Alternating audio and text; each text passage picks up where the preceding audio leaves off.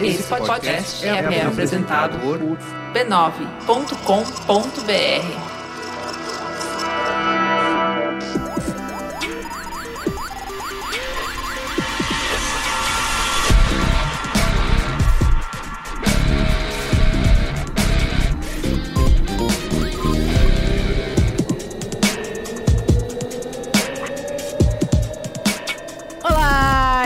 Juva Lauer e esse é mais um Braincast no golpe, dentro do golpe. É mais um Braincast sem Carlos Menino. Mais um Braincast que não tem cara de Braincast, que não parece Braincast. É referência. Braincast Infinity War, o maior crossover.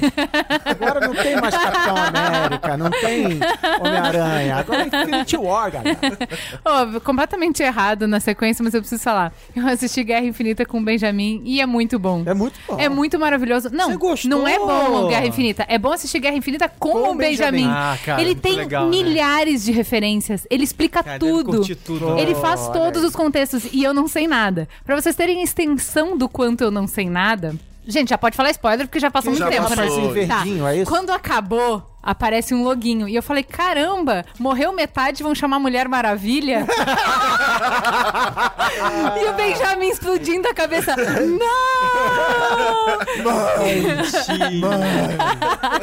e ele, mãe, é Capitão Marvel. E eu, isso existe? Nem sabia que isso Cara, existe. Eu nunca eu, tinha ouvido falar. Eu queria te consolar de que você não foi a primeira pessoa que eu vi fazendo exatamente. Não, e a Capitão foi? Marvel, ela é a nêmesis do Thanos. Ela é uma das nêmesis do Thanos. Então, ele é o, ele é o tipo de pessoa que faria esse comentário. Tem, mais de um Nemesis de alguém, né? O Nemesis é supostamente deveria ser o único. Mas enfim, só, enfim, tudo bem. Na Marvel tem oh, mais um. Na Marvel o Benjamin tem, tem seis anos, ele faria esse tipo de discussão. Então eu quero Sério, saber é muito seguinte, fofo. Novo podcast da família B9, Benjamin comenta? Isso, puta, seria incrível. Benjamin seria Science incrível. 3000. Então, isso aí, exatamente o que eu ia falar. Benjamin Science 3000 comentando filmes da Marvel. Puta, a sério, vocês iam querer esse Olha conteúdo. Aí, vou lá. É sério. Cara, mas sabe que eu adoro? Pode parecer besteira, mas a gente foi ver alguns filmes já com a filha do Cris, a minha sobrinha, a menor, a, a mais Marina. A, Chama a, Marina ela. A mais velha. Chama é, Clara. É, a mais velha, ela. ela já é mais velha, né? Então, pequenininha, ela assiste o filme me perguntando tudo o filme inteiro. Ela fica do meu lado e fica me perguntando tudo o filme inteiro. Ah, por que, que o Homem-Aranha tá fazendo isso? Por que, que ela viu o Homem-Aranha comigo? Tá e ela pergunta tudo o tempo inteiro. Mas eu, tô, eu, eu curto tanto é. as perguntas dela. Eu tava vendo o Homem-Aranha pela segunda vez que eu não sou bobo. eu já tinha visto que eu não sou bobo. E eu fui ver o Homem-Aranha pela segunda vez com ela. Eu curto tanto que eu fiquei na boa, assim, tipo. É... Não, mas é muito legal ver através dos olhos é deles. Gostoso, é, é muito legal, é muito legal. Um monte de filme que eu acho Acabou ruim. Cinemático semático acaba de ser cancelado. Isso. A gente vai fazer o comentando os comentários com Benjamin ben, e Marina. Benjamático. É isso aí. Mas eu tô zoneando tudo aqui, tô achando que Braincast é bagunça, nem apresentei. Estamos aqui com Cris Dias. Boa noite, internet, boa noite, Brasil. Não é boa noite, é meio-dia, tá tudo meio errado dia, hoje. Internet, meio-dia, Brasil.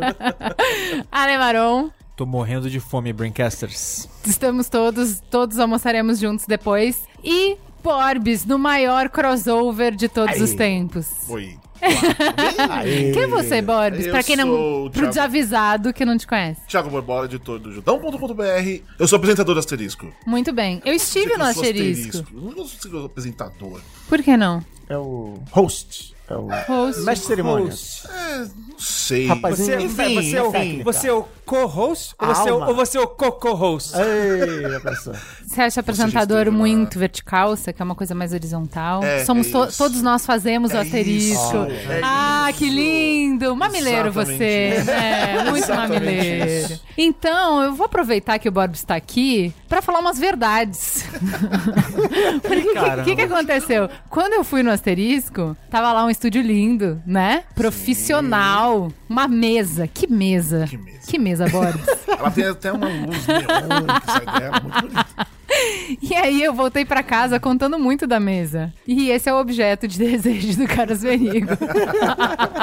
o sonho do Carlos Menino. Ele fala que ele não tem um estúdio. Eu falo, mas por que você não tem um estúdio? Equipamento é profissional, tem todo, todo trabalhado na acústica, uma série de placas e, e tapete para melhorar a acústica, não sei o quê. Mas eu não tenho uma mesa que configura uma mesa de podcast? Os fios não aparecem. Então essa é a nossa nova meta de vida.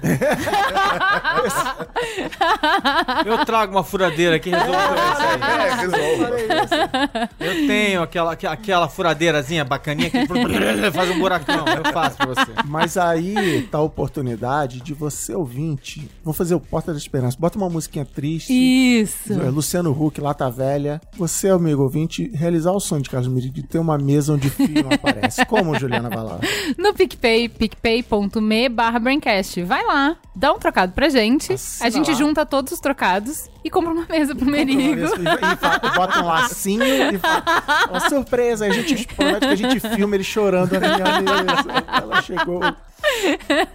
Sério, esse vai ser o melhor unpacking de todos os podcasts do mundo. Fora a gif da cara do Merigo. Vai ser bom. Ele vai dizer, Esse é "Eu o cheguei lá." conteúdo, prometemos esse conteúdo, entregaremos esse conteúdo. Então vai lá, picpay.me barra Braincast. Mas antes, temos um merchan muito especial de tecnologia ajudando a melhorar a qualidade de vida das pessoas e principalmente a trazer mais gente pra conversar, mais gente pra participar.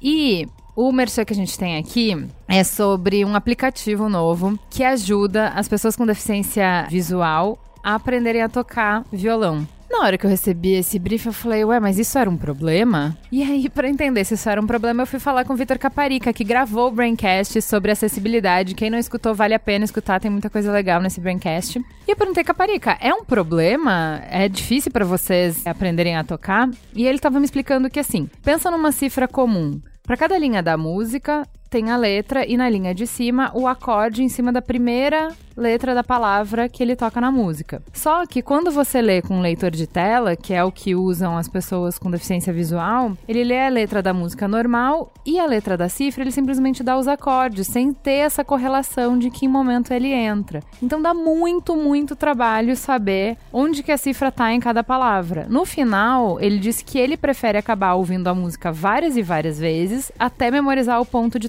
de acorde. Ou seja, as pessoas que têm deficiência visual geralmente estão tocando de ouvido, tem que memorizar toda a cifra, tem que memorizar toda a letra, não conseguem ler partitura, né? Aí ele falou que se existisse um aplicativo que ajudasse a colocar a cifra e fosse lendo a cifra e avisasse em qual palavra vai trocar o acorde, seria ótimo. E é aí que os gênios da Samsung entram, porque eles fizeram exatamente isso. Eles criaram o Audio Acordes, é o primeiro sistema de voz que permite às pessoas com deficiência visual aprender violão sem a necessidade do braille. Eu mostrei pro Vitor o sistema, ele foi lá, testou, e ele disse que tá absolutamente convencido de que funciona e que é muito, muito, muito útil mesmo. Inclusive, ele queria já pro ukulele e pro piano. Ele disse que é de aplaudir de pé.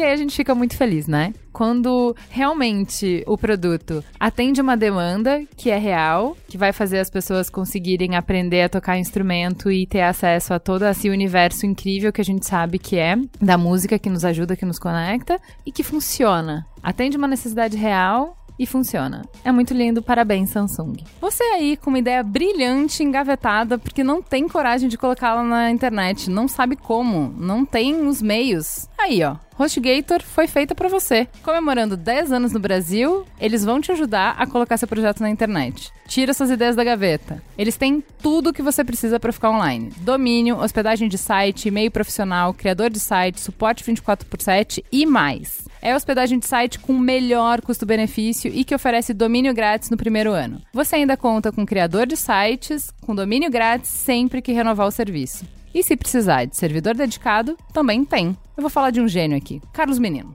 Você sabia que o B9 roda em WordPress? Então, na HostGator você tem hospedagem WordPress com domínio grátis sempre que renovar o serviço. Registro de domínio.com e .com.br por R$ 26,99 no primeiro ano e renovação justa. Se você quer começar a empreender, a HostGator também oferece revenda de hospedagem. E vamos lá, para fechar negócio, desconto exclusivo de 50% só para os ouvintes geniais da família de podcasts B9. hostgator.com.br barra B9. Vamos lá, tire suas ideias do papel.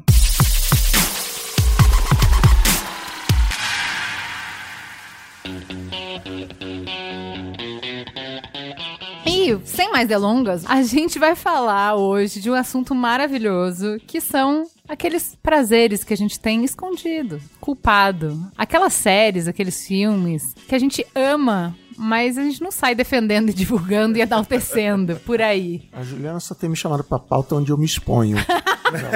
Como eu controlo as finanças de casa com minha mulher e agora prazeres sombrios escondidos secretos. Vamos começar. Fala, Cris Dias, abre seu coração. Não, eu- meu coração nada, que eu sou um cara muito sério, produtivo. O maior entregador de Guilty Pleasure, sabe qual é? Aquela barrinha do lado do Spotify. Você vê o que seus amigos estão ouvindo aí, rola, rola um funkão lá, descendo até o chão, o cara mó sério, mó hipster, barbudo, tatuado e tal, descendo até o chão, No meu tirando o pé caso. do chão. No meu caso, palavra cantada, comendo palavra solto. cantada. Mas aí, é, né? Aí, aí, Aí é joga. é, aí não é.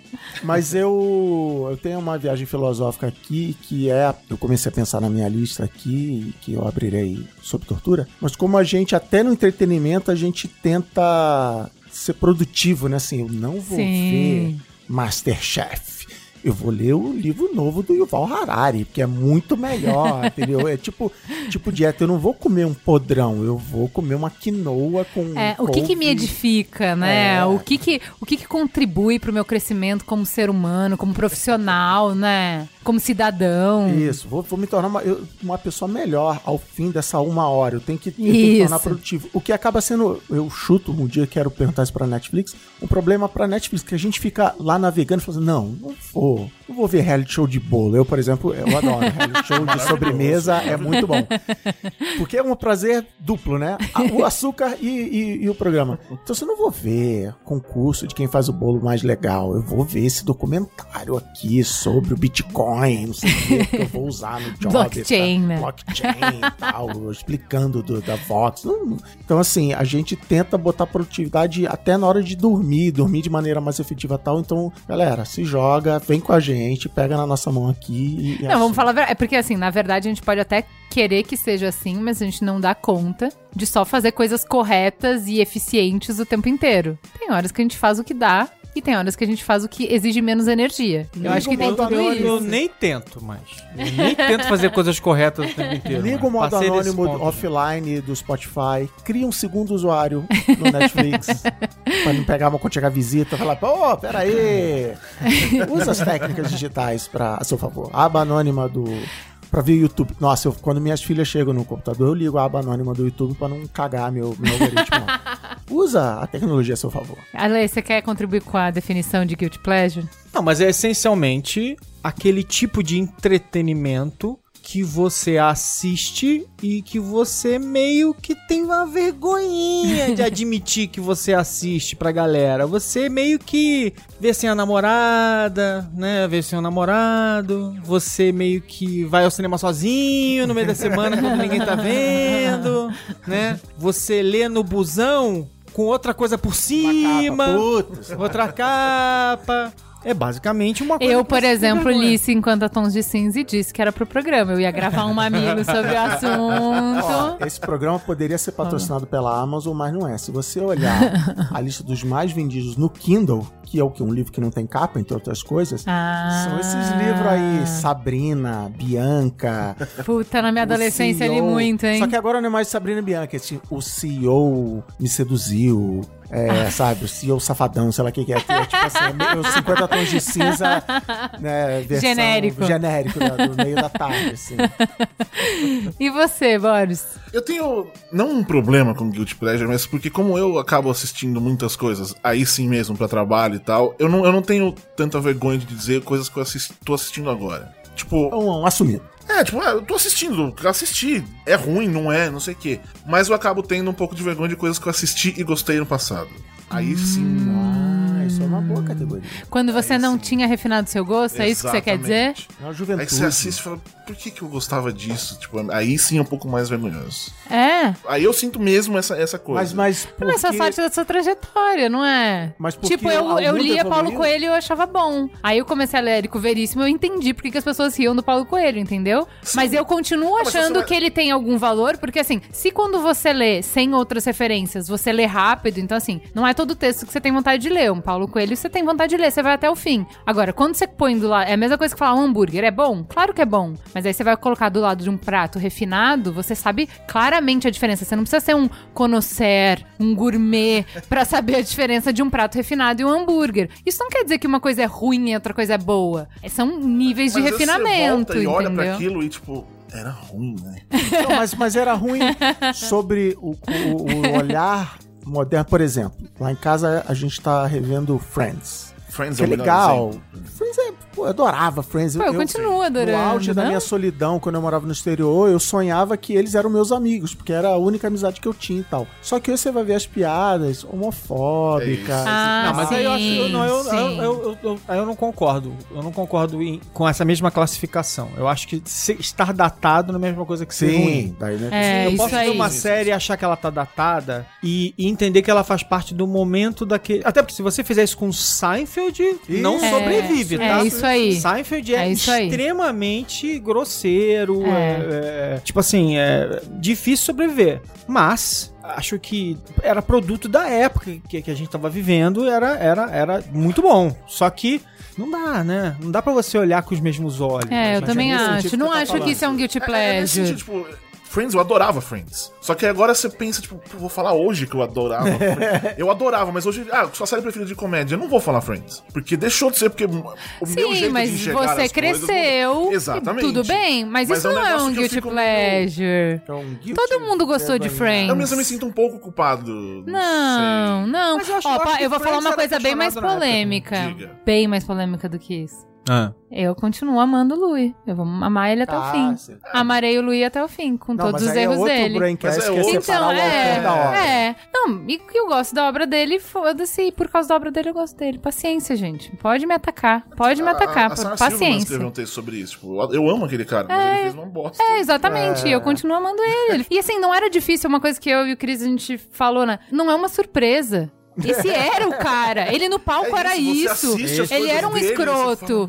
Mas é igual o Bukowski. Se alguém vier aqui falar o Bukowski que assediou mulheres. É óbvio que ele assediou. Isso é óbvio, entendeu? É, e acabo de não ser nem um pouco surpreendido por tudo que eu. Exato, né? Então, mas o que eu quero dizer é o seguinte: é mais ou menos a mesma coisa, né? Ah, mas você vai dizer que você gosta dessa série que é tão? É, gosto, uai. Gosto. Então, mas né? é isso, eu gostava. Hoje eu não consigo assistir e achar a mesma coisa. Assim, Isso- tudo bem. Por exemplo, é isso aí eu digo que eu gosto muito Lost. Todo mundo, pô, você gosta de Lost? Eu gosto de Lost. gosto de Lost. E gosto do final do Lost. Não, aí. O Merigo gosta também do final do Lost. Eu gosto do final Eu do gosto de Lost. Eu gosto de Lost do conjunto da obra. É Eu acho- isso. Acho, acho legal pra Fiquei tão Eu feliz em te ver de novo hoje, você vem cá. Acho legal pra caramba. Mas o Merigo também. O Merigo é um árduo defensor Não, eu do tenho, eu tenho do uma Lost. opinião sobre o final, mas de uma maneira ou de outra eu gosto do, do conjunto da obra. Eu Mas acho- Lost não era guilty pleasure. Go gosto Não, era hype. Era. É, era, Nossa, não, tem que total. pensar. Tem, não, não, Não, só é, não, disso. é, não, até porque, até porque Lost, indiscutivelmente, foi uma obra, assim, quebrou um monte de padrões e tal. Exatamente. da pauta. Ô, Borbs. Eu. Aqui não é mamilos, eu não tenho que construir pontes. Aqui eu sou a. Como é que chama? Ditadora. Certo. E eu não aceito a sua resposta. Tá bom. Não Ah, valeu. Você tem que dar outra. Tá. Você tem que dar um guilty pleasure mesmo. Você tem que ir no seu coração e falar de uma coisa Então, é- que então, todo mundo diz coisa? que é ruim Pera, então- e que então, você vai falar eu assim, gosto. eu sei que é Pra ruim, mas ajudar eu vocês, gosto. pra ajudar vocês, eu vi Dawson's Creek do início ao fim. Aê, Alexandre! Olha aí, galera. se- Do primeiro ao último episódio. E odiando. Não, nem tanto. Odiando aquele Vanderbeek até o fim. Mas eu vi até o final. Eu não conseguia parar de ver aquela merda. Eu gostava do pacing, né? Eu vi até o final aquela. Olha aí, olha aí. Eu Eu, vou ajudar. problema, não. Eu vou ajudar, tá? Eu vou dizer coisas que eu gosto e que vendo eu sabia que era horrível, mas eu continuava vendo mesmo assim. Por exemplo, True Blood. É horrível. Eu não posso vir aqui e defender como obra artística. Eu gosto da primeira temporada do True É Blood. Eu gosto da primeira temporada do Legal. True Blood. Não, você vai dizer que a Eu Suki atuava bem? Eu gosto da primeira, eu gosto de. Eu gosto da segunda, até, até a segunda temporada. Eu acho que a terceira o negócio da gringola de um jeito completamente. Pra mim, tem. Sense8. Mas foi Agora, hype, Eu- eu- eu- foi eu hype. lembrei. Não sei Eu se é não guilty sei, Eu dormi pleasure. a partir do Eu odiava episódio. assistir Sense8, eu assisti todos os episódios, tentando. Não é possível que vai ser assim. Sense8, Sense8 é aquela série que o Netflix, eu dormia, eu acordava com o Netflix perguntando assim, tem alguém assistindo? né? Eu nunca Não, mas eu acho que não. É essa pra mim. O True Blood era assim, a atuação me doía, sabe? Tinha vários momentos. Eu, te- eu sofro muito de vergonha alheia, muito. Então, eu, sabe, eu escondia a cabeça, eu não olhava, porque eu ficava morrendo de vergonha. Eu falava, meu Deus, é muito ruim, é horrível, é horrível, é horrível. O roteiro tinha mais furo que um queijo suíço. Assim, ele fica tão forçado, tão forçado, tão forçado que dá a volta e começa a ficar Não, forçado os de novo. É assim, Eram completamente inconsistentes. completamente. Mas vamos ajudar o Borbs aqui na definição de Alexandre Maron. Você, Borbs, é um cara aberto, não tem medo de falar, sua vida é um livro aberto, mas o que que quando você fala a galera desacredita? Fala, ah, Homem de Ferro 3. Pô, eu gosto de Homem de Ferro 3 também. É Eu o melhor filme da 3. Marvel. Até o Thor Ragnarok. Ah, eu era não diria Marvel. Thor Ragnarok é um guilty pleasure do caramba. Mas Não, não. amarro. Escorraçado. Não, mas foi escorraçado nessa. Eu, eu concordo com você, eu adoro o filme. Não adoro, mas eu gostei, Nossa, me eu diverti. Fui, chu- fui chutado pelo Eu gostei de ver amigo com o. Benjamin. Meu amigo Merigo odiou. Amigo Nessa Merigo. mesa aqui, odeia. onde o fio aparece, foi arrasado. Eu tava Eu amo, eu amo Thor Ragnarok, tipo, muito mesmo, assim, eu entendo tudo. Esse é um negócio, tipo, na coisa de cinema, tipo, conhecendo o diretor, você consegue entender o que ele fez ali, e eu ficava, meu Deus, que coisa maravilhosa, eu adorei. E o segundo filme melhor da Marvel pra mim passou a ser o Homem de Ferro 3. Veja bem, não é o só do melhor do Homem Então de é que Ferro. o Homem de Ferro 3 tá numa categoria muito importante pra mim, que é o filme esquecível. Eu esqueci. O que que é? Eu lembro que a, a Pepper tem uma armadura dela. Tem É, armadura isso. dela. Que eu- e tem um monte de armadura voando. O Acabou. final Eu do me filme lembrei ele é, que ruim, o... é ruim. É, eu não gosto do terceiro ato também. Não. Mas, Mas eu- no geral, eu, Eu, go- mim, eu gosto da ideia do filme, eu acho, que- eu acho, que, eu acho que é um filme do Shane Black. Vocês É dois são, isso, é um filme, é um Iron filme é, cinema, assim. É, pra mim aquilo é um, é um dos melhores filmes do verbo cinema da Marvel, tipo, que é, não é só heróis fazendo coisas, é um filme de fato. Pegaram um Dois. cineasta real e fizeram coisas. Dois Iron Man Zet aqui, nem vale. Nem Sim. vale. Se deixar, eles soltos aí. Não, mas eu não diria que é o melhor filme da Marvel. Eu gosto, mas não diria que é o melhor filme da Marvel. O melhor filme da Marvel é o quê? Já definimos aqui. Logan. Mas tudo bem. Eu não gostei de Logan, mas Não, tudo é bem. Mas assim, Logan, eu acho que é isso. Essa, essa é a definição de guilty pleasure. Por exemplo, gostar ou não de Logan é discutível. Agora, é um filme que ele tem estatura, Isso. moral, é o- as pessoas falam dele, é um filme artístico e tal. É diferente de falar de Homem de Ferro 3, que é um filme chacota. Depende, Logo- você logo pode é falar que você gostou de pleasure. Wolverine, o, o do primeiro Wolverine, por exemplo. Aí você pode falar, não, esse aí é bom pra caramba, pô, filmão. Aí você. Aí é Cara, guilty pleasure, você me lembrou de um Guilty Pleasure aqui meu, que tem a ver com isso, que é desenho animado antigo. Que é ruim, é mal produzido, é cheio de piadinha desinfeliz. E o próprio X-Men, aquele. Tem lá no meu HDzinho lá, ou quer dizer, no, no- é, é, tem lá até hoje, cara. Eu, né, e é isso assim, cara, eu não tô afim de pensar. O nome desse programa poderia ser Filmes pra Ver no Avião, né? Que é muito assim. Exato. Se eu dormir no meio, beleza. Não tem nenhum problema. meio, tocou o telefone. dá- Não, as séries que eu assistia passando, né? O True Blood é isso. Tipo, ah, essa, trama é muito chata, vou passar. o Merigo quer True Blood morrer. eu não consegui nem ver, eu parei. Ô, cara, assim, mas é, assim, é, são muitos episódios, são muitas horas de vida desperdiçada ali. E eu mesma perguntava, mas por que, que você ainda tá sendo. Tipo, não tem como salvar. Não, não é que assim, você fica na esperança, que nem você falou, não, eu tenho esperança que não vai ser só isso. não, o Tio Blood não tinha essa esperança já na primeira temporada. É, É, porque- é ruim, só tá piorando. e eles perderam qualquer rumo. Não tem é, como. Pode acusar o amiguinho de Guilty Pleasure? Pode. Alguém nessa mesa, Alguém. O nome começa com A e termina com Alexandre Maron, gostava de Supernatural pra caramba. Bom, era muito bom. Não amarrava. Entreguei, entreguei. Não, não. Supernatural, até a temporada, sei lá, 7, eu vi tudo. Depois eu nunca mais vi. Não Sabe quem seria ótimo nessa mesa? Não faço ideia. Guga Mafra. Gu- ele tem Nossa, muito ele é guilty o pleasure. rei, Ele, tem, é o rei do ele é o guilty que pleasure. mais tem. Não, é, mas é que tá, ele, ele não sente culpa. Ele também. Não. Não tem graça, porque ele não tem culpa Não, mas não importa se você. é, Eu acho que tem duas coisas, vai. Tem o você gostar de coisas que ninguém mais gosta, que é uma dimensão. Mas eu acho que a dimensão mais true do Guilty Pleasure é você gostar de uma coisa que você sabe que é ruim. Que é a minha relação com o True Blood. Assim, a, a atuação me envergonha, o roteiro é indefensável e eu continuava assistindo. E aí, que é o que você falou de Sense8. Por que, que eu tô fazendo isso comigo? Eu continuo! Para, apenas para, tem muita coisa pra Ah, assistir. não, porque, por exemplo, eu tenho- Supernatural daqui a pouco vai ser uma das séries mais longevas da história. Mas ela continua, ela não acabou? existe? Ah, tá. Sério? Continua no ar. Meu Continua- Deus! Foi renovada mais uma vez. Não. Renovada e vai ter. Chocada. E, e eles estão tentando fazer spin-off já umas três temporadas. Caramba! Então, pra mim já tinha acabado, tinha 15 anos, Ah, né? nada disso. Os caras, os caras já tiveram cinco filhos cada um. Que isso, gente. Eles já mataram Deus três vezes. Eu não gostei, Juliana, dessa sua definição de guilty pleasure, porque, por exemplo, um Mas eu que mando. pleasure- Aqui eu Ah, mando, tudo então bem. essa é a vamos- definição que tá bom. Olha, ela tá, ela tá. Verdadeira. É o poder, o Juliana poder tá está subindo, né? Cinco anos de mamilo nas costas, ela não aguenta mais, ela quer quebrar as coisas. Eu tô pegando o jeito, sabe? Eu errei muito tom nos primeiros braincasts.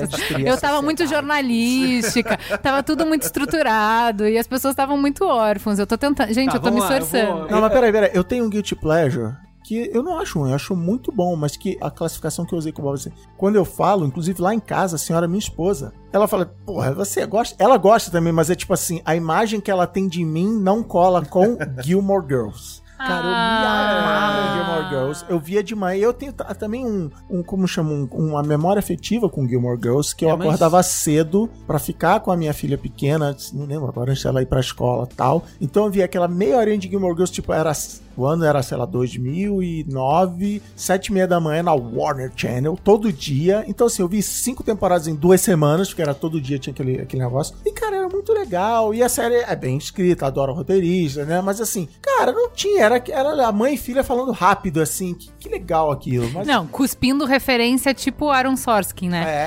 É, é. É, tipo, entendi, você não legal. entende um décimo É. do negócio, mas é incrível. Mas eu vi agora o treco que eles fizeram na Netflix. e Ah, o Revival, É. eu só vi o primeiro. Aí eu vi, pra mim, Gilmore Girls é bem mais do que Friends, o que você falou. Pra mim é uma série que não envelheceu bem. Eu era apaixonada, e muito Ah, pelo que o Chris falou, de uma época e tal. E na hora que eu fui rever, eu falei, puta, não faz mais sentido essa relação de mãe e filha pra mim. É completamente inverossímil, essa personagem é chata, isso, é e tipo, eu cresci diferente. Eu acho que é diferente, por exemplo, o Space Jam. Ah, nossa! Oh, O filme é ruim, mas a gente gosta. Mas é Sim, Isso, Eu é vi outro isso. dia com as é crianças, eu falei, cara, esse filme é muito ruim. Mas é animal. Mas é mó legal, é não é isso, assim, né? nossa, É. que bosta, como eu podia gostar disso. É animal. É isso. Mas Mas, é só você hoje você percebe que é ruim. É muito legal pelos motivos errados. Nossa, Space Jam, acabou, vamos para Mas a música é boa, mas a música é A boa. música é muito legal. Tem vários filmes que as minhas filhas falam, sério, pai, por que, que esse filme é legal? Né? Não, você tem que ver isso, é muito bom. Eu tenho uma, uma sequência de Guilty Pleasure que é assim, você não saber parar. O que, que é não saber parar? Tipo, eu assisti um- uma série boa espanhola, Entre Costuras. Eu achei fofa e tal, e aquelas séries que se resolve em uma temporada. Aquela, aquela mania que os europeus têm de não enrolar. Isso, isso. É uma temporada, resolveu, contou a história que tinha que contar e acabou. Uma Beleza. temporada com tipo 3, 4, É. 6 episódios. Não, que não. absurdo. Não, não. é- acho que deve ter 12, 16. É uma temporada mesmo, mas é uma temporada Mas é uma contou a história. Mas é Beleza, que, é, assim, muito os- legal. Os, os americanos estão acostumados com temporada de 22 episódios, aí eles aprenderam, por causa do cabo, que tinha menos dinheiro, faz- a fazer temporadas mais curtas. Mais curta, sim. Daí você gosta dessa série. Aí você quer, putz, queria continuar, né? Porque acabou. queria continuar. Aí você vai ver outra similar. Aí começou o submundo, porque aquela era boa. Aquela lá. Aí você começa indo pra drogas cada vez mais pesadas. Porque assim, você ficou viciada naquela emoção e você quer continuar, só que não tem mais. E aí você vai indo pro submundo do submundo. E nessas, eu fui indo de uma série espanhola pra outra até que eu cheguei na Velvet, que é. Que é? Eu espero que vocês não saibam mesmo. É uma série que conta hum, os bastidores de moda de uma loja, de uma grife de moda Madrid, sei lá. E assim. Né, intrigas e moda, e nanã. mas gente do céu, é muito ruim. É top ruim. E eu continuava lá. Eu acho que isso que define o Guilty Pleasure. Assim, é indefensável. Você não pode dizer, olha, eu vi uma série boa. Não, você não pode. Você- só você pode ver. E você ainda assiste se recriminando, falando, meu Deus, o que eu tô fazendo aqui? Nossa, mas aí eu sou bem assim. Eu não sigo. Eu, eu comecei a ver as lendas de Shannara, já tem até um Tá aqui na minha lista de Guilty Pleasures aqui. Que é, uma sé- é, o, é o Game of Thrones da MTV. Acho que isso Já resolve, já resolve tudo, já você já resolve tudo. explicou.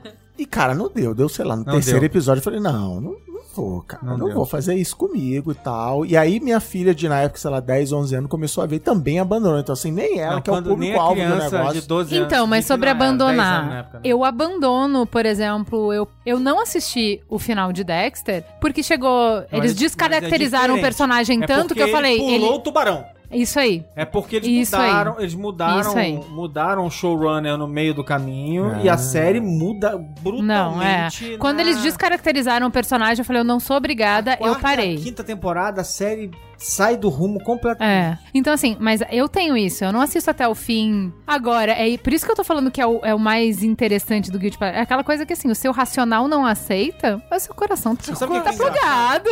sabe o que Você é tá ali. Eu tô criticando o Velvet porque isso aqui é o meu super ego ali. Não, tá errado, não sei o quê. Agora o Id tá amarradão ali. É isso aí. Tem uma série que eu amava também, que era, o- era The Shield, que, que é, que é boa pra caramba, não é Guilty Pleasure. Mas que ela passa por esse problema também. Eu acho que na, na terceira temporada, o showrunner sai e aí a série, você sente a mudança de tom. É impossível você não sentir Sim, a mudança de tom, sim. né? Você sente que alguma coisa mudou grosseiramente na série. Aí ele volta na quarta. E na quinta temporada, a série fecha maravilhosamente bem. Mas, cara, mudou o cara, ferrou. Você, Pô, você até o sente a diferença. também. Mudou, mas é, o enfim. Williamson lá saiu. Mas voltou. a Sasuke não tinha salvação. Descobriram que ele não tinha 15 anos de idade, mandaram ele embora. e aí ele depois voltou. Não, Sasuke já era ruim desde o primeiro momento. The Nunca Walking. Dead é uma dessas. Eu assisto. É. Eu larguei, falei, não, não dá. Exatamente. não dá. Não, eu tinha largado acho que na terceira temporada, mas aí começaram a falar que tava boa, eu falei, vou assistir de novo. Aí eu assisti tudo que eu tinha deixado. Aí quando teve aquele episódio final lá do, do Negan, Não, nem cheguei quem a matou? ver. Eu achei aquilo um absurdo. Absurdo. Uma, uma, uma desonestidade absurda. Aí eu falei, vou assistir o primeiro episódio da próxima só pra ver qual que é. Não, e, e o primeiro Aí episódio aí da próxima é outra É desonestidade. outro foi onde eu parei também. Foi, eu parei. Falei, não Tipo, dá. Abraço. É muita Não, Eu- eu parei no início da segunda, galera. Não dá, não. É desonesto porque eles vão, fazem aquilo tudo, te fazem esperar, o quê? Três meses, né? Mais ou menos, pra você ver. É três meses, foi mais, né? Foi Ainda né? mais. é o- Faz esperar aqueles o- 4, 5 meses, quase, porque a, a série volta no, no- no início do ano e ela acaba um pouco antes da temporada normal. Quando eles voltam, eles fazem uma trucada ferrada, aí eles matam o personagem, depois eles matam o personagem de forma totalmente gratuita, do nada. E você fica assim, what? Hã? O quê? É, não. Essa, essa, essa- esses caras são completamente sem noção. É, eu acho que tem um negócio que, assim, às vezes, e eu acho que é o mesmo, é um ótimo paralelo Paulo Coelho. Às vezes a qualidade é muito rasinha, é muito duvidosa, mas tem uma capacidade de construção de gancho boa que te prende até o final. Então, por exemplo, É, essas séries truques, rasinhas né? Usam os truques de pã, a última imagem que Isso. você fala, e aí agora o mistério. E assim, essas que eu vi até o final são séries bem com a construção muito parecida com novela brasileira. Só que a novela brasileira tem que ficar no ar quatro meses e esses têm 16 episódios. Então começa. Eu tô tentando lembrar o nome da série turca, não tô lembrando. Que é. Agora tá a versão espanhola dela, que é o Grande Hotel, mas em turco é outro nome. O que que eles faziam? Ah, o cara vai pro hotel procurar a irmã que era camareira e sumiu. Aí você fala, bom, então a série é sobre isso. Vão ser 16 episódios sobre isso. No primeiro episódio ele resolve esse e aí tem uma outra treta. Aí você fala, ah, então agora essa treta vai ficar. Não, no segundo episódio resolve essa treta e abre outra. Então, assim, é muito rápido. E É. tem. Os mistérios são muito rápidos, resolvem muito rápido e você tá sempre enganchada pro próximo. Não, isso aqui é, é ridículo, é babaca, mas eu quero saber o que, que vai acontecer. E você vai pro próximo e vai pro próximo. Então, tem séries que eu acho que o, o Guilty Pleasure consegue também ter isso, que não é exatamente novo, né? Porque a gente gosta muito, por exemplo, ah, vamos falar sobre Westworld. É uma série que, puta, ela inova, ela traz coisas diferentes, ela traz reflexões profundas, ela tem uma imagética incrível, não sei o quê. Então, tem muita coisa pra falar tem um motivo pra se assistir. Essas, elas são banais, o visual é tosco, o roteiro é tosco, a atuação é tosca, mas tem essa serialização muito bem feita e ela vai te levando pela mão, né? Eu acho que é que nem comer comida Trash. comida trash. É, total. Você sabe que é ruim pra você, você tá comendo, você tá comendo e falando, meu coração tá entupindo, eu tô engordando. Eu no almoço com o Alexandre Maron. Você gente citou. Você citou Paulo Coelho? Citei. E nas- Tive essa nas- disfarçatez. Nas, nos Guilty Pleasure literários, eu queria dizer que Paulo Coelho. Eu não leio Paulo Coelho tem muitos anos, mas eu gostei quando eu li. Sim, eu tinha 15 E- anos, gente. E Dan Brown é um baita de um Guilty Pleasure. Total. Eu já sei qual é o livro, eu já sei como é a estrutura, ele vai sair Exato. correndo, Robert Langdon, é legal, ele me prende. E esses livros de thriller em geral, assim, que tipo, Aham. não, não vou aprender uma grande lição sobre a vida, sobre a mente humana tal, assim, quem? Quem fez? Quem matou? Nossa. e é legal, cara. Mas é sabe legal o que é engraçado? O Dan Brown, eu li o, o Código da Vinci e fui tentar ler outros livros dele. Essencialmente, ele era um mau escritor e pronto. Mas o Código da Vinci era aquela história dos macacos que o Código da Vinci as, as palavras caem no lugar certo. Porque o Código da Vinci é o melhor livro dele. Não, é o melhor, o- então, eu comecei. Esse é o melhor livro de um escritor ruim. Eu comecei pelo Código da Vinci. E aí depois eu fui ler o anterior, que era o da Nossa, é antimatéria lá. horroroso. É o mesmo livro. É, É, é é o mesmo Mas o livro. Paulo Coelho também. Pior. Nossa, é o mesmo cara. livro, é sempre o mesmo livro. Aí eu comecei a. Aí quando eu fui ler agora o. Esqueci agora, do lado do Inferno de Dante. Uhum. Aí eu também não cheguei Mas até o fim. aí que eu falei assim: não, cara, não- não dá. não De tem novo, perdão. não. Beleza, obrigado. Assim, porque livro é um esforço de. É tipo uma novela, você demora meses pra acabar. Eu falei: não, não vou, não. Não, Não vou gastar meu tempo nisso, né? Esse negócio, ainda nesse mesmo esquema lá do Friends que eu falei, Harry Potter é um negócio que tá me dando uma. Ah, de Ah, ter é? gostado causa dos fãs hoje. Ah, Ah, tudo mas aí não é bem. culpa da obra. Eu sei, não, é, né? não. Também é, mas é, a J.K. Rowling tá me, tá É, me deixando também. bem. Mas é um negócio que, tipo, puta, eu Se gostava. for nessa, vamos botar mas- na mesa aqui Mas uma coisa Star vira- Wars. Star Wars é uma verdade. O Mas é- Ivan Mizanzuki falou, verdades que vão doer. Star Wars é um filme maravilhoso, exceto nos momentos em que você tá assistindo Star Wars. é verdade, eu Assim, vi na isso. tela eu já falei é. isso aqui. É, Star Wars é muito melhor na minha, na minha mente, na Na minha cabeça, lembrança né? afetiva do que na tela. E eu adoro, vou lá, foi o dia mais feliz do, do ano passado, eu vendo Star, é, os últimos Jedi com a, com a minha família e tal. Mas aí se eu for botar fã, aí, mano, aí Não, não, é. é. Acho que não é. Não, mas é, né, nesse sentido até do Paulo Coelho que você falou, talvez Turma da Mônica possa encaixar. Ah, aí, É. A gente gosta aí, tipo, a gente lê. ah, Não tá. é nada. É, é isso, né? E eu vi semana passada. DuckTales, Uhu, são os. Nossa, a gente amava isso. Tem só o, o filme, entre aspas, é um episódio de uma hora na Netflix.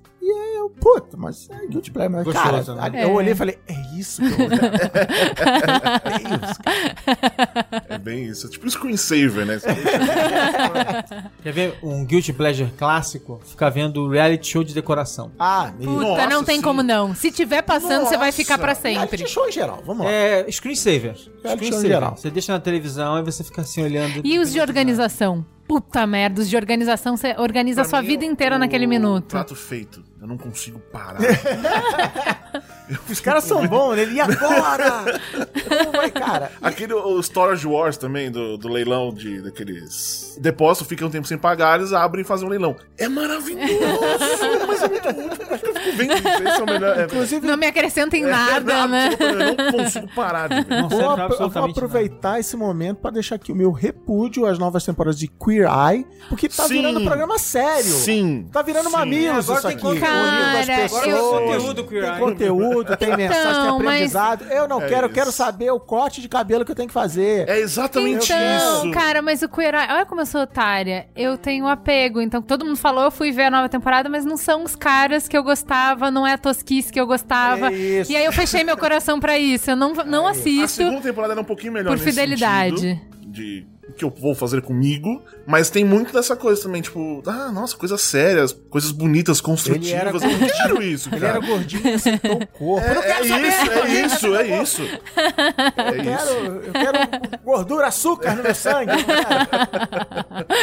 Mas eu adorava o Queer Eye. Puta, era um programa que eu Era adorava. O, mas o antigo mesmo. Esse eu não consegui ver porque não eram as mesmas Mas pessoas. pensa bem, se você esse é um caso clássico. Vai olhar Queer Eye hoje em dia, olha ele como ele era Ah, não, impositivo. isso, sim. Como ele era impositivo, Sim, como ele era total. sexista, como Total, ele era. é. É, né? Mas E Dani, isso era legal. Então, mas é Enfim, isso, era- mas era aí a relação momento, afetiva, um né? Que daí, ah, momento. daí eu gostava, daí eu via e tal. Mesma coisa, por exemplo, aqueles tipo Esquadrão da Moda, esses que faz transformação, né, de mulher que eu assistia um tempão atrás. Daí agora, como enfim, tô fazendo um monte de coisa que depende de visual e tal. Daí eu falei assim, puta, eu sou uma incompetente, eu não sei nada, nunca soube, nunca Pode me falar, agora que você é creator. é, aí eu falei, puta, eu vou ter que fazer uma consultoria. E eu achei que. E eu nunca quis. Eu porque eu tinha mó, mó vergonha. Eu testemunhei esse momento. É, e aí eu falei, puta, a mulher vai me avacalhar. Por quê? Esse residual, né? Achava que ia ser isso, né? Ele ia chegar na minha casa e dizer, você é uma cafona! Você é uma brega! e não sei o E abrir quê. seu armário, Abrir meu armário e falar, que pela janela." nojo! Que lixo isso aqui!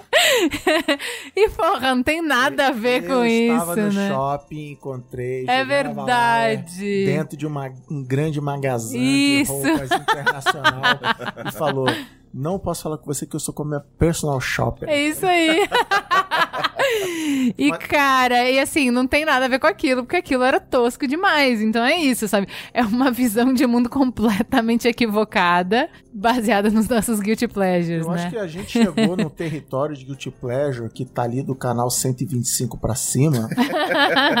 Cara, é, é- é- por exemplo, muito citado nesse programa aqui em edições anteriores: Desafio sobre o Fogo. Nossa, Foi o esse é exemplo outro. que eu dei hoje, né? Quando estavam Foi. discutindo a pauta. É outro. Foi, Uma foi. certa É. pessoa, né? Fica vendo programa de espada sendo Olha aí, olha Pessoas aí. fazendo espadas e facas. Isso, Nada. Nada. Nada. E só ganham tipo 10 mil dólares, não ganham um negócio É. legal.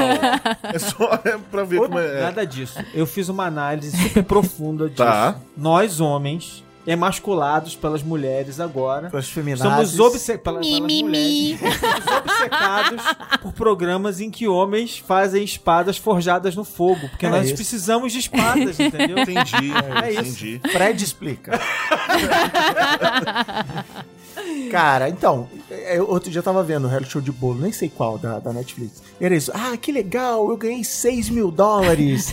e agora eu vou. Que isso? Isso não é prêmio. 6 mil De bolo eu não prêmio, gosto, por isso eu gosto do, do Nailed porque tipo, é dos bolos ruins. É, dos bolos É a desgraça humana, tipo, ah, os caras- aí é legal. E eles ganham 10 É, mil tem dólares senso de também. humor, e tem senso de humor, É, né? exatamente. Que não é pra pessoa ser humilhada. As pessoas têm senso de humor. Elas vêm lá, elas sabem que é, é- é realmente difícil fazer o negócio daquele jeito e elas têm senso de humor. Eu gosto de Masterchef. Masterchef eu gosto também. Eu gosto de. Eu gosto. Agora eu vou. Vai, abre aí, abre. Não vou dizer que eu, é que nem o hambúrguer, eu não, vou- eu não consumo todo dia. Mas eu vejo um valor em quê? Novela da Record. Bela Aventura me deu muitas horas. Porque, porque também tem o seguinte, eu, eu tenho. É o prazer cômico, né? Você vê, eu adoro odiar tal série, né? Inclusive, Deus salve o rei, dá pra botar nessa também. Também. Eu tenho um, um fenômeno na minha casa que se chama a minha família mora no Rio, tanto meus pais quanto meus sogros, e visitam a gente uma vez por quarter, uma vez por trimestre, mais ou menos, quatro vezes por ano visita. E aí, nessa janela de tempo onde essa galera fica lá em casa, a TV aberta come solta lá em casa.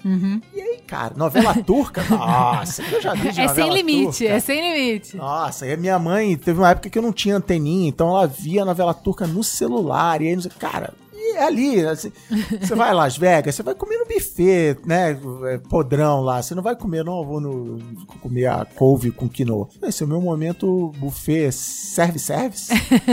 e, cara, Bela Aventura, o que, que é isso? Aquilo é maravilhoso. É, eu não tenho mais TV nem a cabo e nem aberta desde que eu mudei pro apartamento novo. Então tem uns três anos que eu não, não, tenho TV, uma não anteninha, Bota uma assisto. Eu assisto só Netflix, mas não por isso. Com o mundo real, É, né? Mas não por isso eu assisto coisas melhores, porque é, é isso. Eu começo numa série e eu vou indo. Eu tô neste momento assistindo uma série assim que é original Netflix, Aham, tá? É chinesa. aham. Mano, ela é Não, de um nível horroroso. Partiu pra. Deixou a Juliana Ela é pra do- Ásia e acabou. É, não, eu nunca mais vou voltar. Não, e assim, eu preciso, eu preciso, eu preciso de uma intervention. Eu preciso que alguém me tire, porque assim, eu não consigo sair, eu só consigo assistir isso, e eu já esgotei qualquer coisa minimamente decente. Eu tô no crack, eu virei uma cracuda horrível. Não, e eu comecei tô a numa ver- série, assim, é uma série de o nível de assédio que eles romantizam é assustador. O cara bate na menina. É assim, ó, é assustador, é uma série indefensável, é original Netflix. E assim, o Merigo tinha chegado do trabalho, ele tava es- escovando os dentes. E ele começou só a ouvir assim, ó, não. não, não é possível. Porque eu falei assim, gente, isso não tá na TV romantizado nesse ponto. Tipo, é bizarro, assim, bizarro. Violência doméstica é romantizada, assim, no último grau. Gente. E eu. E eu e sabe quando é aquilo que você falou, Sensei? Eu falei assim, não, no próximo episódio eles vão fazer o, o plot twist de, ó, não, esse é o bandido, esse não é o herói. Quando você vê esses sinais, menina, corre. Esse cara tá todo Esse é errado. o vilão. Esse é o vilão, ele não, ele- eles vão dar esse twist. e não deram. E eu já sei que não vão dar, e eu continuo assistindo, alguém me tira. Ah, quer ver uma? alguém me tira desse porque, universo. Porque naturalmente o Netflix tá produzindo coisas pelo mundo todo e fica tentando né, jogar pra cá e pra gente ver. E a gente descobre muita coisa da Coreia também. Monte de- Ô, eu já esgotei a Coreia, eu já tô na China. Aí eu encontrei um programa que é o seguinte: é um programa que é um desafio aos maiores detetives da Coreia, claro. e aí. E aos eu- vários detetives. Tá, peraí. E é um reality show. É um reality show. Oi, mas ninguém sabe fazer um reality Muito show como os orientais, feio, né, gente? Mas é muito feio. É, eles não têm vergonha, Porque Eles não. ficam interpretando, eles acham que alguém cai na. Bom, de- depois Game os show japonês. caem. Outra... Game show é uma coisa que os caras, olha. Cara, É sem limite, Eu Ale. tentei ver um Sem filme coreano que tava lá, eu achei um dia na Netflix, botei na minha lista, chama Piratas. Eu falei, ah, vai ser aquela, ser aquela galhofa. Não, é só ruim. Aí eu parei no meio, não consegui ver. Mas eu tô, esse, esse programa tá me motivando, tá me incentivando a abrir uma porta do Guilty Pleasure que pode não ter retorno, que a Netflix tem muito também, que é a Índia. Puta, adoro. Também já entrei. Eu já fui nesse aí. Eu já fui nesse aí e me diverti muito. Índia. Ô, botei o pezinho na Índia, me diverti muito. Então, faz muito tempo que eu não, eu não ando mais indo em Hollywood. Porque essas coisas. E elas são muito similares nessa serialização, no jeito de construir. Então, Índia, as séries da Espanha que eu vi, as séries da Coreia que eu assisti. Tudo assim, uma trama muito rasa. Mas muito bem serializada, assim, muito. sabe prender a, a tua audiência, entendeu? E eu acho interessante como é o mesmo prato. Com temperinhos diferentes, entendeu? Então, no final do dia, são as mesmas histórias, caso, os dramas humanos curry. e tal. No caso, na, na Índia, o curry. Mas, assim, é, algumas coisas são universais, alguns conflitos são universais. E aí, só que daí você vai enxergar como é que aquela cultura interpreta. Mas eu quero saber o seguinte. Mas bem raso, bem raso. Mas você vê suas sériezinhas coreanas e chinesas dublado ou legendado? Não, gente, legendado. Não, não. Oi, eu aprendi a falar Então você tá coreano. Coca, Coca Diet, Coca Zero. Não, cara, eu, eu, eu, eu aprendi várias palavras em coreano de tanto que eu assisti. Porque eu vi a novela turca dublado na Band. Não Caramba! legenda, É dublado, Não, mas aí é muito true. aí é Ah, não tem muito. novela mexicana aqui. É novela turca do Não, e sabe o que era o melhor dessa novela? Eu comecei a ver quando também, mesma coisa que você. A minha tia tava em casa. E daí o que acontecia? Eu parava, porque no dia seguinte eu tinha que trabalhar, e ela continuava assistindo. Aí no Ah. dia seguinte, ela me dava o resumo de tudo que tinha acontecido. Ela era revistinha. Era ela- muito bom. Aí minha tia, e aí, tia, o que aconteceu? Aí ela me contava o que, que tinha acontecido. Aí eu assistia mais um episódio com ela, ela assistia mais três, aí no outro dia. Então eu assisti a série super pulada, assim, sabe? De 20 episódios, eu assisti cinco, mas deu pra. Igual novela brasileira, Sim. deu pra entender tudo, entendeu? Tudo bem. É, eu, eu tenho o meu outro segmento, que são as comédias românticas. Olha aí. Eu não resisto. E eu não tento resistir. Nem- minha esposa não assiste nem amarrada. Não é a cara da Flá mesmo. Não tem nem desculpas. Não, que ela, Ela tem, ela tem horror. Ela não assiste nem amarrada. Olê, eu vou com você. O Merigo também não vai comigo. Nem amarrada. Eu vou com você. Eu fico lá, ela Partiu vai. Ela, ela, É. ela pega assim. Olê, eu vou tipo, começar a te convidar pra ir no cinema. Vamos ter que ir. Ela não vê de jeito nenhum. Aí eu fico lá, Netflix aparece um filme, aquele filme bem idiota, mas bem idiota. Tipo, a- a- a- tem um agora que é o das cartas que a menina mandou pros namorados. Ah, eu vi. eu- É, tá fazendo Todos os meninos que eu já sucesso Os amei. meninos que eu já amei, enfim. Tava lá eu vendo sozinho. Lá em casa bom. Sozinho. Não, eu assim, eu mesmo nesses filmes comédia romântica, eu tenho uma escala de valores. Segundo o qual ele não está tão Eu afim de não. você, não é um guilty pleasure. Ele é um filme bom. Se você não gosta, o problema é seu, mas ele é um filme bom. Agora, Cartas pra Julieta. Ele é tosco, mas eu amo de paixão, entendeu? Então aí é isso. Tem os que eu acho, não, ele é um filme bom, tipo Simplesmente Amor. Ele é muito bom. Se você não gostar, o problema é seu. Ele é muito bom. Ele não é um guilty pleasure. Verdade. Não, entendeu? Assim, tudo bem, tem gênero. Tem gente que não gosta de gênero. Ah, eu não gosto de terror, então eu não vou ver terror. Mas nem por isso Ah, eu não, falo não, que é claro. ruim. Não, é claro. Entendeu? É claro que tem. É, é que assim. Comédia romântica é um gênero. Comédia romântica, comédia romântica é um gênero ultra comercial, Isso. feito de forma industrial. É que aliás Construído agora em cima da Meg Ryan. Não, não, mas é que aliás agora é que comédia Que romântica amo, tá em baixa, inclusive. tá? É Tá que, bem na verdade, baixa. agora a Verdade. tendência é sair coisa boa porque tá em baixa. Porque como agora tá em baixa, a tendência é se fazer menos e quem faz, faz porque quer fazer algo legal. Então, tem- Ale, mas olha como Comédia você não é entende de, de como é que funciona o entretenimento global. O nosso lixo, ele é reciclado no Oriente. Então, o que, que a Coreia fez? Já que não tem mais comédia romântica na América, eles se autodenominaram, autoproclamaram os herdeiros. Então o que, que eles fazem? Eles fazem os filmes com referência às comédias românticas dos anos 90, citando, fazendo diálogos. Eles replicam diálogos, falando. Lembra quando o Meg Ryan falou no Sintonia de Amor, não sei o quê? É e tipo tipo, você gostava terror. daquilo? Aqui tem. A gente continua produzindo em escala industrial. Vem pra cá. É tipo o filme de terror que fala, você, o, o personagem fala, vocês nunca viram filme de terror? Não pode É, entrar na é. carona. Isso! Legal, é isso gostei, aí, exatamente. Não, eles falam assim: ah, tem o Sleepless in Seattle, que é um- um- uma comédia romântica que foi bem conhecida na época. Eles fizeram a versão Coreia. E aí, assim, ah, a gente vai no mesmo cenário, a, gente- a história é outra, mas sempre referencia. Você lembra no Sleepless in Seattle? O que, que eles faziam? Ah, isso, isso. Agora a gente vai fazer isso. Agora é em coreano. É, em coreano. Beleza, eles, eles realmente assumiram Isso essa aí, pecha. Eu lembrei de outro Guilty Pleasure meu, Aí. mas aí é no YouTube. Opa! Opa, e se entrar no YouTube, a gente não sai mais. Olha, tipo, no Caio. YouTube eu adoro assistir coisas de. é, bom, bichinhos, óbvio. é, coisas amassando. e- ou fazendo. forjando os negócios. Mas tipo, tipo slime, aquela, aquela, ou qualquer coisa. É. Não, é, Não, é, é é, é- da- da- é o Will It do- Blend? É, isso aí. Will não, It ele Blend eu acho tão legal, mas aquela. Ah, prensa hidráulica. Ah, prensa. que amassa não. qualquer coisa. Prensa. Ah, Tem um show, é. Press Tube, esse, esse canal aí. Tipo, só que não, não é só isso que ele faz. Outro dia eu tava vendo como é que era o gel de, de barbear numa câmara de vácuo. Pô, Maravilhoso. Mas isso é legal. O problema é o canal que eu assisto. Não, legal do jeito errado, mas vai. Sim, exato. o que eu assisto e aí eu me odeio por assistir e gostar é o tal do Dude Perfect. Não, que são que aqueles não caras, os, os héteros, sabe? Os caras héteros que, tipo, do esporte que. "Uhul! Ah!" e gritam, não sei o quê. E eles fazem desafios de esporte. Ah. E são maravilhosos.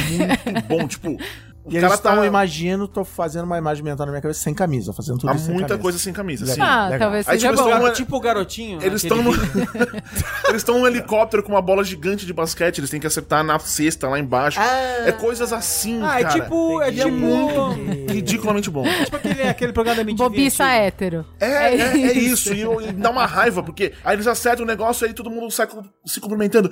Ah, uh, e começa a me dá uma raiva, mas eu não consigo parar de assistir. Vídeo de maquiagem drag. É maravilhoso, cara. tipo, é incrível. E assim, quando você vê, foi uma hora da sua vida pra ver uma, uma pessoa fazendo maquiagem. E é incrível. Eu- o melhor pra mim dessa série, eu acho que eu já falei em algum lugar, no canal Drag-se. Uma mina que falou assim: Ai, sabe o que eu acho um saco e elitista? Dizer que pra ser drag você precisa gastar toneladas de dinheiro em maquiagem. Então eu vou ensinar como se maquiar sendo pobrinha. Cara, esse vídeo é maravilhoso. Ela usa talco como pó. É assim. E fica uma maquiagem perfeita e ela faz só com coisas muito toscas, Você, sabe? você não foi, não foi esse tom que você botou na sua descrição. Sua linguagem corporal. e- não, não, eu, eu, eu quero- uma maravilhoso. coisa tosca, eu quero que fique horrível no final. Eu quero, que fique- eu quero sentir vergonha. Não, final. cara, mas é uma hora perdida da sua vida. Que não- você não, não você deveria estar fazendo alguma coisa mais edificante e tal, mas você tá lá Esse é vendo o de quando o cara maquiagem. Faz, tipo, sei lá, um logo de alguma. Tipo, logo do B9 em metal. Aí o cara Sim. pega, todo, derrete o metal. É sempre a mesma coisa. É. E eu fico vendo Filme até o de final. cosplay, como faz a roupa do cosplay? É, espuma, espuma, corta espuma, corta, pinta espuma, corta espuma, pinta espuma. E eu, nossa, vai, nossa, vai ficar animal isso aí. Incrível. E, e no, e no YouTube, no momento, eu tô. Porque o YouTube fica jogando na cara ali, né? Todo dia eu abro o YouTube tá, tá esses vídeos lá. Um cara que tá outro dia estava debatendo sobre ele com o Alexandre Maurão e Robson Bravo, que é o Peter McKinnon. Quem é Peter McKinnon? Ele é um vlogger. Então ele conta da vida dele. Só que ele tem, como diria o garotinho do Super 8, production value. Ele, é- ele, ele, ele faz câmera lenta, ele ilumina super bem o quarto dele. E, e- e como que eu caí na armadilha dele? Era um tutorial, eu não sabia quem era esse cara e era um tutorial assim. Como fazer, não, não lembro o que, no Adobe Audition, que é o programa que a gente usa pra editar podcast e tal. E era um, e era um tutorial muito legal. Resolvia. foi aí que eu mandei pros caras: Nossa, esse tutorial é maravilhoso. Aí o Robin falou: Senta aqui, Peter McKinnon, vamos lá, vamos conversar. E é isso assim: o cara vai tomar café, aí tem o super slow. E ele já se zoa, ele fala assim: Ah, gente, estou no quarto do hotel, olha aqui, ó, a câmera. etc." Não, não é assim que o Peter McKinnon mostra o quarto de hotel. Vamos lá, aí ele bota a trilha. Pam, pam, pam, tá, aí super slow, a xicrinha de café e o quarto mal iluminado. E cara, aí você Só que demora, sei lá, meia hora você fala assim: eu joguei meia hora da minha Vamos ver o próximo? Ah, agora ele foi pra Amsterdã, cara. Amsterdã é mó legal. E é isso, esses vloggers Se mega você tivesse visto do. Casey Neistat, seu, tempo teria sido melhor aproveitado. Porque é dura mesmo? só 15 minutos. É. Não, Casey Neistat é outro Guilty Pleasure Master, meu. Assim, e ele, e o título do vídeo dele é assim: Quebrei a perna e nunca mais vou caminhar na minha vida. Aí você vê ele, não, não era bem assim. Então, Só deu uma tropeçada. Fui muito enganado, né? na música, galera, qual tem Guilty Pleasure musical? Hum, eu tenho vários. Eu tenho vários. Eu, eu não sou. Eu não, não sou muito correta em Eu tenho- música, eu- assim. Eu tenho o Spotify. É bom, eu gosto de Engenheiros do Havaí, eu já enalteci milhares de vezes aqui. Eu amo Engenheiros do Havaí, amo. Verdade, verdade. É, Cidadão Quem eu adoro, que também é de Porto Alegre, que ninguém conhece, mas eu adoro. Adoro essas. Que assim, por que, que eu tô falando Cidadão Quem colocando como Guilty Pleasure? Não é, ele não é execrado como Engenheiros do Havaí, meramente porque as pessoas não conhecem. Mas assim, é uma. Falta de oportunidade. Isso. Mas assim, é uma bandinha que, que repete a mesma formulinha. É uma banda que. E eu acho que isso fala muito sobre. Eu tenho um paladar infantil pra música. Então eu não, eu não aguento dissonância, eu não aguento coisa muito aguda. Então, sabe aquele acústicozinho? É sempre a mesma balada, letrinhas bonitinhas e tal. Adoro. Escutaria por horas. Eu gosto de música harmoniosinha também. Eu É tenho. isso, Eu gosto de cozinhar. Eu faço o seguinte: eu boto, vou no Spotify, rádio da música, escolho uma música do Lionel Rich Olha. e segue dali. Então, cara, é isso, a felicidade, a musiquinha, Quincy Jones e ali, é mó legal. É, É, mas isso não é Legal. guilty pleasure, isso tem um puta valor musical. Ah, tá- não, não é. Tô, tô- tô- tô- não tô falando de thriller, tô falando dali, da- sabe? É, adoro o Quincy Jones, tá gênio, mas assim, por exemplo, até me manifestei no Twitter esses dias que Terry Hall e John Oates é a maior dupla da história da música mundial. não sei Só- quem é.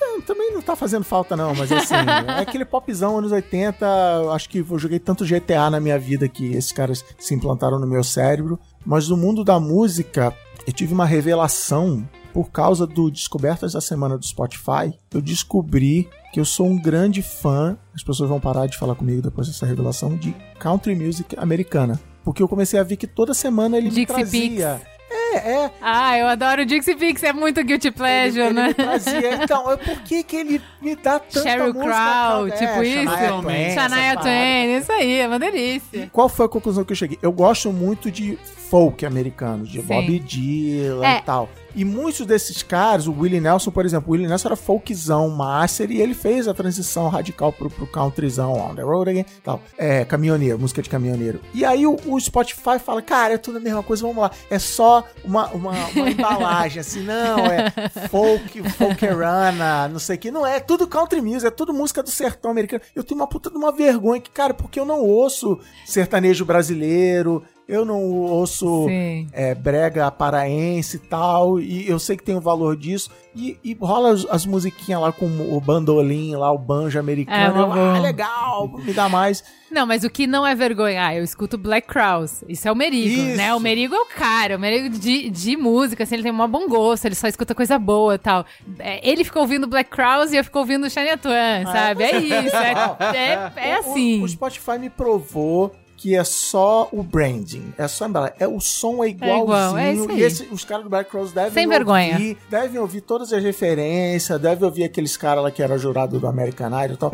ouvir essas paradas todas, mas assim, aí não. E no Brasil É você não sério. escuta. Eu, eu aprendi a gostar. Vocês acham, que, vocês acham que aí o Spotify faz com que o rei esteja, esteja nu? Eu acho. Ele revela. Revela. Eu, no Brasil, aprendi a ouvir feminejo com os memes. Teve uma, teve uma thread é maravilhosa. É, é o Exaltando. com as mulheres Ah, fortonas é. lá que feminejo. cantam... Feminejo. Seu, que seu Mário e seu sobre os Marília. homens. É, isso.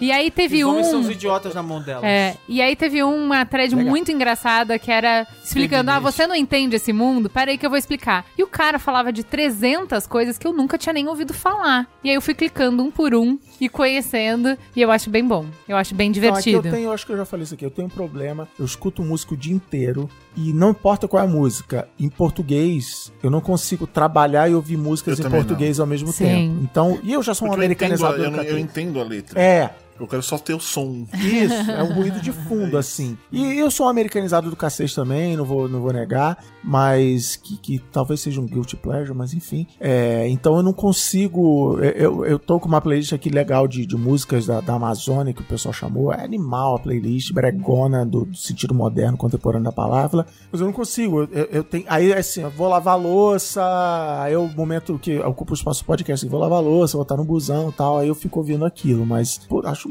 valor, acho sensacional, acho que não, não tem nada contra. É, eu de, de música brasileira, pagode eu ouvia e eu gostava. Ah, tem uma pagode, playlist chama. Pagode. é, não, Churrasco do Zeca Pagodinho. Já cozinhei muito também com essa playlist. Ah, mas aí vai. é, Tem uma diferença entre molejo, por exemplo. Não dá pra colocar, por exemplo, sei lá, Beth Carvalho. Beth Carvalho pra mim não é guilty pleasure. Eu amo essa mulher. Eu queria. O meu sonho é ir no show dela, nunca irei. Ela já tá bem doentinha e queria muito ir. Mas Beth Carvalho pra mim, diva. Entendeu? Aí molejão é o guilty pleasure, molejão. Tá na categoria Friends, inclusive. É, Você fala, isso, nunca! isso aí. É isso aí. Mas é, pagode é um negócio bem. Eu gosto, mas é isso. Eu O que eu posso fazer se eu ouvia só pra contrariar? É isso. Ouvia, é Eu tinha o verdade. CD do Soueto? Tinha. Tinha, Eu posso fazer entendeu? O quê? que que eu Acontece. Eu não boto minhas filhas pra ouvir molejo. Não, mas faz Não, sentido. Não, é. Tudo dessa época era, enquanto vocês estavam ouvindo o rock na, na adolescência, eu tava ouvindo, sei lá, Lulu Santos, tava ouvindo Skank, eu tava ouvindo Cidade Negra. Eu não escutava, sabe, tipo, sei lá, minha sogra escutava hum, Pink Floyd, escutava. Ah. O Merigo cresceu com uma referência de rock fudida. Eu Não, era eu tô- rádio mesmo, Rádio Atlântida que eu ouvia É, e o eu que tô- se não tocava na rádio eu não Mas gente também conhecia. ouvia música- Fim, rock Eu brasileiro pra caramba, na veia. Pra É. mim é rádio. Eu prefiro muito mais do que tipo Spotify, assim. Aham. Eu fico ouvindo a Absolute Radio da, do Reino Unido. E é isso. fico o dia inteiro ouvindo. E é legal porque eu sei até os jingles, os comerciais, eu decorei isso.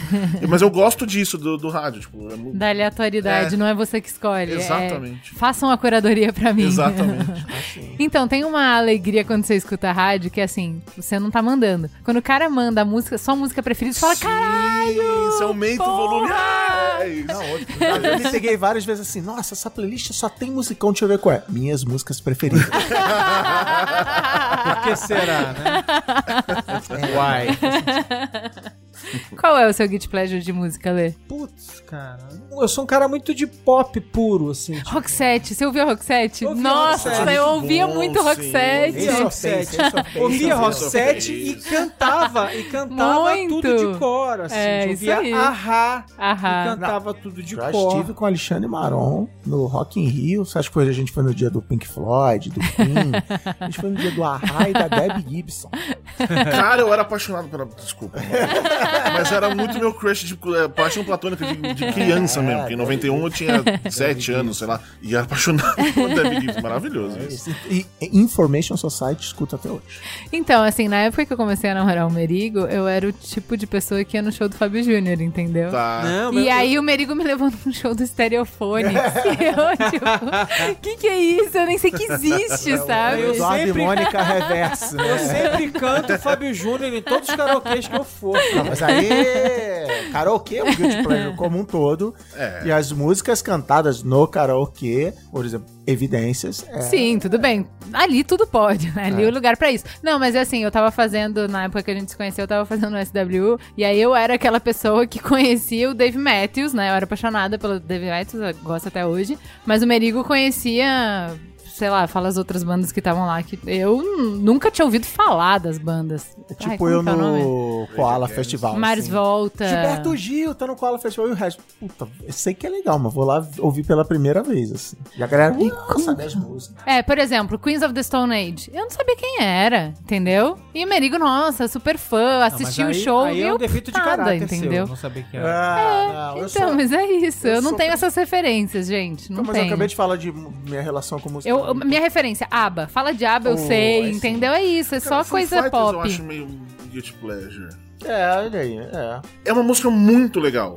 O show é maravilhoso. Nossa, que show maravilhoso. Mas não é um negócio que, tipo, eu sinto aquele orgulho de falar, eu gosto de Foo Fighters, sabe? É um negócio, tipo. O meu paladar é tão infantil que Foo Fighters eu só consigo ouvir o acústico.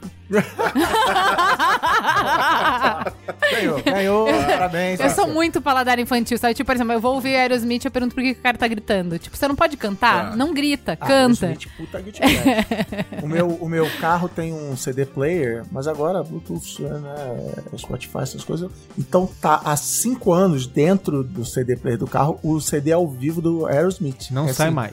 É tipo o estacionamento subsolo do prédio, cara, do shopping É, e isso tal. É, é, é rola Aerosmith. Ah, rola Aerosmith aí, bota aí, pá. E eu acho muito bom que o Benjamin, ele já tem uma educação bem melhor com 6 anos do que eu com 36, que ele pede, papai, põe Ramones. Mas por quê? Por, tudo é por conta de trilha de super-herói. Então ele já teve a fase de todas as grandes bandas de rock graças aos super-heróis.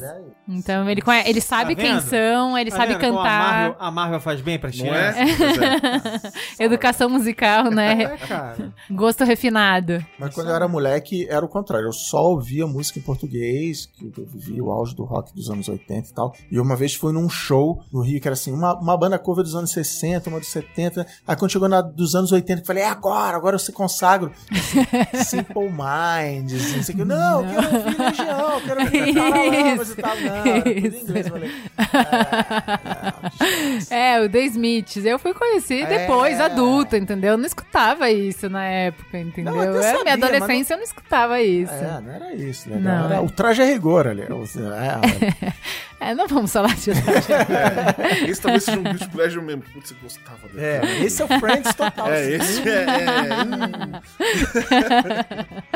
é. Gente, acho que é isso. É isso, vamos pro. Qual é a boa? Qual é a boa?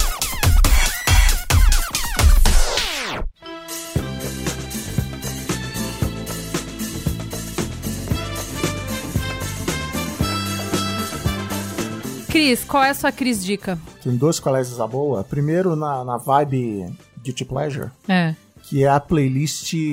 Não é a playlist, é a melhor playlist de pagode 90 do Spotify, chama Pagode 90, mas não aceite imitações, tem outras, inclusive o Pericles tem uma, mas essa é a maior e melhor de todas. Você vai identificar essa playlist porque ela pertence a Aldo J. Pini, o grande Aldeira. Ah, o Aldo.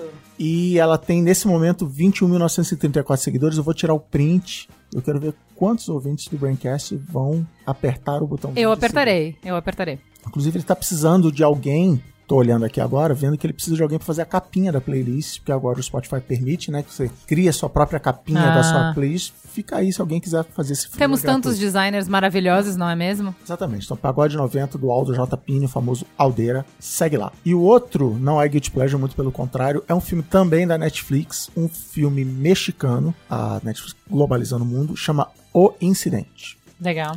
Não vou dizer nada sobre o filme porque qualquer coisa já será um spoiler, mas eu direi o seguinte. Ele é um episódio de Além da Imaginação, de histórias. É uma história muito Sur- louca. é, surrealista. História surreal, doideira Legal. envolvendo o universo, tempo, espaço, a percepção da vida, a relação das pessoas. E é o filme você fica assim, caramba! E eu vou dar um, um spoiler aqui, não é spoiler que é assim, mas que é um, uma tranquilizar as pessoas. Eles explicam no final Tá. o Além da Imaginação. Tá bom. Então, o incidente na Netflix. E você, Borbs? Tem dois também. Primeiro é no, no estilo Guilty Pleasure, que é o meu próprio podcast. O asterisco tá em Spotify, em todos os lugares do mundo.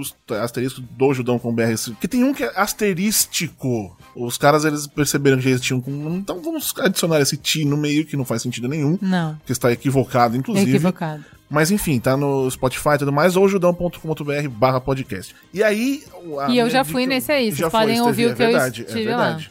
Sem Ah, entender a maior parte das referências, porque conforme já dito nesse programa, eu sou uma pessoa bem deficiente de referências. Se não aconteceu na Coreia, eu basicamente não tô acompanhando. Temos um episódio sobre K-pop também, que é muito interessante, porque eu passei a odiar o K-pop. É, porque é uma ferramenta de dominação coreana do mundo. Mas é real, gente. Exatamente. Eu tô pedindo ajuda fato, me tirem de lá. K-pop é um guilty pleasure pra mim de curta duração, assim. Eu Curta escuto, ah, que legal, já chega, chega, chega. E aí a outra que é um, é um canal no YouTube chama Wisecrack, que é sobre cultura pop. E eles estão agora com uma. Eles fazem muita série sobre muitas coisas, tipo tem The Earthling Cinema, que é tipo um ET explicando pra outros ETs um filme da Terra. Como é isso? E é, é muito legal o jeito que eles. Tem a filosofia de alguma coisa, tem, tem uma série só sobre Rick e Morty, tem uma série sobre, só sobre South Park, tipo, eles vão falando. E eles lançaram uma agora que é. Estão na temporada de pilotos deles. Eles tão, lançaram uma que é tipo, a internet deu errado. Que é bizarramente maravilhosa, assim. É falando tudo. Ah, nossa, a internet é mó legal. E eles estão te mostrando que não, não é tão legal assim. E é muito legal. Esse canal ele é bem legal, do Wisecrack. Assim é, assim é. Muito legal. Vou falar de dois Guilty Pleasures. Um é um filme chamado A Sociedade Literária e a Torta de Casca de Banana. É um filme em inglês, então só isso já eu já acho simpático. Gosto do- dos atores, gosto do sotaque. sotaque.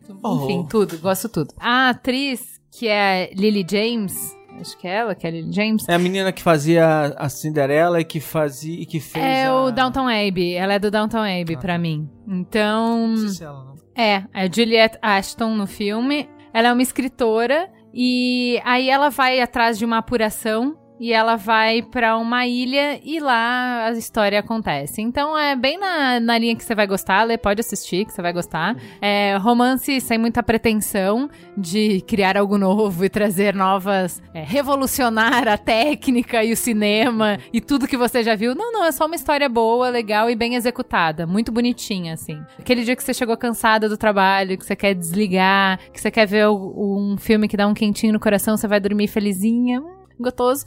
Pode ver esse que vai ser sucesso. E se você, como eu, está perdida no porão é, da Coreia, amarrada, se você foi dominada no plano malévolo do K-pop, Dá uma aula, É. de, uma aula de coreano relâmpago. Não, eu não posso, porque eu vou falar palavra. tudo errado. Eu só entendo o que Não. eles falam. Não, não dá. Eu fiz, não me bastasse assistir os doramas. Quando eu não estava assistindo, eu fiz uma playlist com a trilha dos doramas que eu assisti. E aí eu fico ouvindo os K-pop da vida quando eu tô trabalhando. Então, assim, se você tá no porão junto comigo, a gente pode escutar K-pop enquanto não nos resgatam. A playlist chama Dorama, obviamente. Então vai lá. E eu diria pra você não ouvir, porque talvez ouvindo você queira assistir É, o- a série. E se você entrar nesse universo, amigo, eu não consegui sair. Eu, eu preciso de resgate, preciso de uma intervenção. E aí, Ele, o que, que você traz pra gente? É, na semana. Essa semana a gente acabou de morrer o, o Otávio Frias Filho. né? Verdade, verdade. Então eu queria só lembrar as pessoas, então é uma boa oportunidade, né? Aproveitar a oportunidade para e no ano, no ano em que a gente está em eleição, no ano que a gente está, é, nos últimos anos a gente tem discutido tanto fake news e tal. Comecei minha carreira na Folha de São Paulo, 20 anos atrás. É, quando vim morar aqui em São Paulo e tal. Então a Folha foi minha primeira escola ali, onde eu aprendi grande parte das coisas que eu sei sobre jornalismo. E realmente um lugar incrível para se trabalhar e tal. E o manual da Folha foi instrumental na minha vida, porque o manual da Folha, quando eu e Cristiano juntos estudávamos é, informática, informática, olha, olha o nome. Informática. Informática, lá em 1990 e pouco. Bem é, pouco. Bem pouco. Eu fui comprar um livro de Pascal Muito bem. na livraria da PUC, lá no Rio, onde eu estava com bolsa, porque eu não tinha dinheiro para pagar a faculdade. E eu ah, entrei na, na, na livraria e eu ia comprar o livro e eu vi esse manual da Folha, que era a edição de 92. Que era o novo manual da Folha, era um manual em espiral, bacaninha e tal. E eu, eu, eu, em vez de comprar o livro de Pascal, eu comprei o livro da, da Folha, que já, já dizia tudo que eu não ia terminar aquela faculdade. E Significou, acabou- e significa. acabou que eu larguei a faculdade, fui fazer jornalismo e o resto é a história da minha vida e tal. E esse manual realmente é um manual, eu acho que é um dos melhores manuais, se não é o melhor, porque eu não li todos, né? Mas assim, de todos que eu li, eu li vários. É o melhor manual de redação estilo que eu já li na minha vida. É muito bem feito, é muito bem executado em todos os sentidos. Esse novo, que tá na- nas livrarias hoje em dia, ele é a quinta versão do manual legal. deles. É lindo, é muito bem feito. Merigo gostou também, Merigo leu. É fantástico. Eu tenho duas versões. Eu tenho a de 92, uma edição de 2001, que é parecida, né? Foi uma, uma revisão. E aí eu tenho esse último agora. E terei quantos aparecerem, porque eu sempre levei muito a sério. As pessoas costumam achar que o jornal. Como é que é? Uma, empresa como essa, né? Tipo assim, você pega ela errando e aí você fica assim, ah, tá vendo? Não, assim. Jornais erram e vão errar sempre, né? Só que você olha pro conjunto da obra ali. Então, assim, a Folha é um jornal, é, é um baita jornal continua sendo, é, continua sendo uma referência pra mim, tipo, eu conheço as pessoas que trabalham nesses lugares e eu sei que elas são sérias, eu para mim já é um sinal de que se não deu ali por algum motivo, porque essas pessoas estão checando a história Sim. ainda, eu sei que como é que a máquina funciona. Então assim, eu, eu levo isso a sério, assim. Eu sei que são sérios. Então, recomendo, cara, leiam, assim. Se você gosta de jornalismo, você tá pensando em estudar jornalismo, você tá na faculdade de jornalismo, esse é o livro que você tem que ler. Se você tem que escolher um livro, um manual de, um manual de redação para ler, agora, esse é o livro. E é engraçado porque ele não é um livro para você ler de cabo a rabo, né? Ele é um livro de consulta. Mas eu li esse livro de cabo a rabo como se ele fosse um romance. Reflexo também do- da época da minha vida, né? Que eu tinha um pouquinho mais de tempo. É... E foi incrível, assim, e mudou minha vida e foi muito legal. E esse livro é incrível, leiam, porque diante de tudo que tá acontecendo e da importância do Otávio Frias Filho, que revolucionou o jornalismo brasileiro, sim. Assim, a Folha mudou o jornalismo brasileiro impresso, mudou o jornalismo brasileiro para melhor. Muito bem. Temos um programa, Cris Dias? Temos o programa. Ah, não, é o programa. Temos o programa. Não, como é que é com a satisfação? Não, aqui não tem, não. Aqui destruímos a família. Como é que termina o Braincast, que eu não sei? Melhor- Falou, É isso aí, galera. beijo gordo. Então, beijo. É hein? isso aí. Até Beijo da gordinha. Tchau, pessoal. Até semana que vem. Tchau. Beijo.